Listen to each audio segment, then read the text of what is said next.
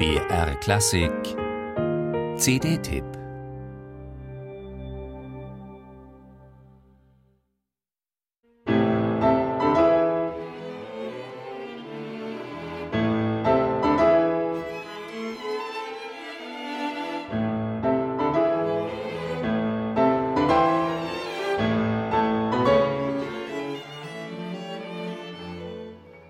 Auch wenn der Karneval der Tiere ihn unsterblich machte, war der französische Komponist und Pianist Camille Saint-Saëns doch ein leidenschaftlicher Kammermusiker.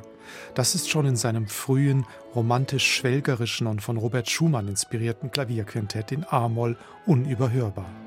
In einem wunderbar kantablen Dialog meistern die vier vom Quartetto di Cremona zusammen mit dem hochsensibel am Klavier agierenden Andrea Lucchesini dieses technisch wie musikalisch anspruchsvolle Konzertstück.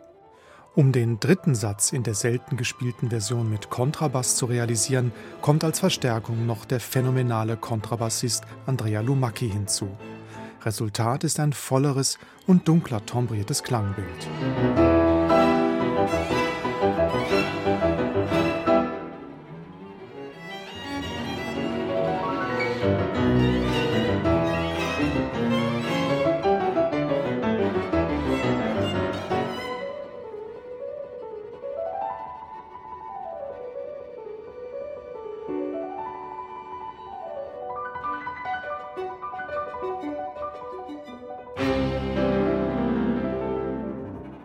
Die fünf Italiener musizieren das Presto aus Saint-Saëns A-Moll Klavierquintett mit so perfekt aufeinander abgestimmter Spielfreude, dass man meinen könnte, sie hätten immer schon miteinander musiziert.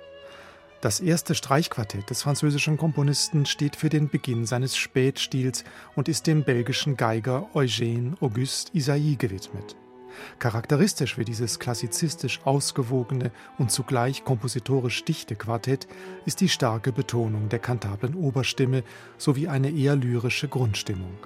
Wunderbar zarten, melancholischen oder träumerischen Momenten stehen zuweilen aber auch energetische Ausbrüche voller Leidenschaft kontrastierend gegenüber.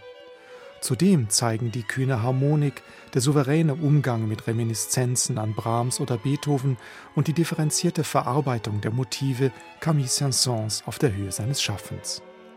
Das Quartetto di Cremona realisiert auch dieses noch wenig bekannte Meisterwerk der Streichquartettliteratur ungemein plastisch in den feinsten Details und Verzweigungen aller vier Stimmen. Fazit die neue CD des Quartetto di Cremona bietet Camille Saint-Saëns Kammermusikschätze in einer fulminanten Interpretation und makellosen Akustik. Rundum empfehlenswert.